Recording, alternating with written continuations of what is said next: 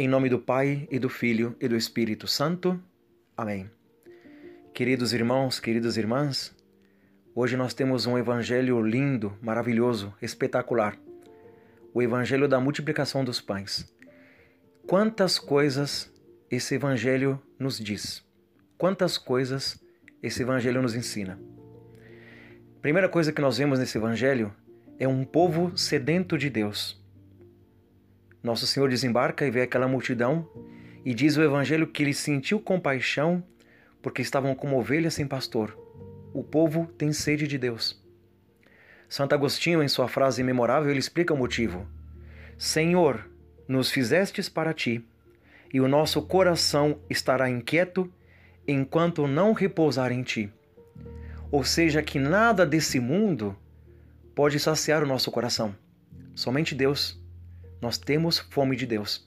E nós podemos perceber isso ainda no mundo de hoje. O povo está faminto de Deus. E nosso Senhor, então, ao desembarcar, começa a ensinar-lhes muitas coisas. Eu quero fazer um parênteses aqui e fazer um comentário. Eu me lembro que logo no começo né, da minha vida na igreja, um, eu tive um contato com pessoas da Teologia da Libertação e eles diziam o seguinte: eles falavam assim, antes de falar de Deus, você precisa primeiro encher a barriga das pessoas.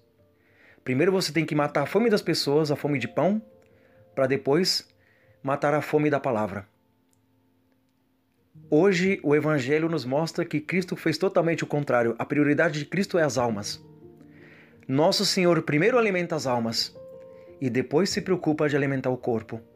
Primeiro alimenta as almas com sua pregação, com sua doutrina, com sua palavra, com ele mesmo. E logo depois ele se preocupa então de saciar a fome daquele povo. Ou seja, que para Nosso Senhor a prioridade é o espiritual. Sem descartar, lógico, a caridade, sem descartar o cuidado pelo corpo. Mas então Nosso Senhor já tem um, um caminho totalmente contrário ao que é pregado pela teologia da libertação. Mas continuamos com o Evangelho a compaixão de nosso Senhor Jesus Cristo. Nosso Deus é maravilhoso. Nós temos um Deus perto de nós e agora nesse mistério do Natal que nós celebramos, nós vemos justamente isso. Nosso Senhor se encarna, né? A segunda pessoa da Santíssima Trindade, o Verbo, o Verbo se encarna e assume nossa natureza humana. Para quê? Para remediar nossos males.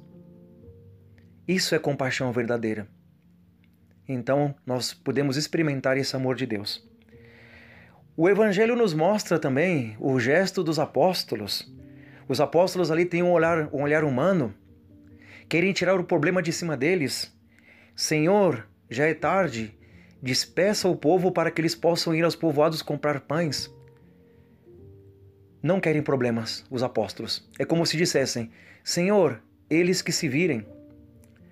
E nosso Senhor Jesus Cristo, ao contrário, mostra que ele quer que os apóstolos façam sua parte dai vocês mesmos a eles de comer. Parecia uma piada, né? É, imagina os apóstolos ter que alimentar aquela multidão. Mas nosso Senhor com isso mostra não como Ele quer nossa cooperação. Livremente, Deus sendo onipotente, sendo todo-poderoso, Ele quer livremente nossa cooperação. Mas muitas vezes nós temos essa atitude dos apóstolos, de querer tirar o problema de cima, de falar eles que resolvam. E nosso Senhor nos chama justamente a isso. E eis aí que alguém oferece os pães. O evangelho de hoje não fala mas nós sabemos pelos paralelos, né, que esses pães foram oferecidos por um menino. Eu fico imaginando a cena, talvez esse menininho, não falo o nome dele no evangelho, falando para a mãe: "Mãe, eu quero escutar a pregação de Nosso Senhor, de Jesus". Aí a mãe dele fala: "Espera um pouquinho". E ela vai com todo carinho preparar aquela mochilinha para ele. Não sei se tinha mochila, né? Ou alguma coisa para ele levar os pães. Embrulha direitinho, cinco pães, coloca os peixinhos lá. E nesse momento, aquilo que a mãe dele tinha dado para ele, tudo que ele tinha, ele vai e oferece para nosso Senhor Jesus Cristo. Então esse menino faz um gesto generoso para com Deus. Oferece a Deus tudo o que ele tinha. Se sacrifica para Deus. E esse gesto pequeno foi justamente o que alimentou aquele povo. Diz São Taberto Hurtado: Nas mãos de Cristo minha ação tem alcance divino maravilhoso. Nas mãos de Cristo, nossas ações têm alcance divino. Será pouco que nós podemos oferecer. nossas limitações, né, o pouco que nós temos, talvez será como o óbolo da viúva que ofereceu duas pequenas moedas. Mas isso nas mãos de Cristo tem alcance divino. E nós temos que pensar: o que tenho eu para oferecer a Deus?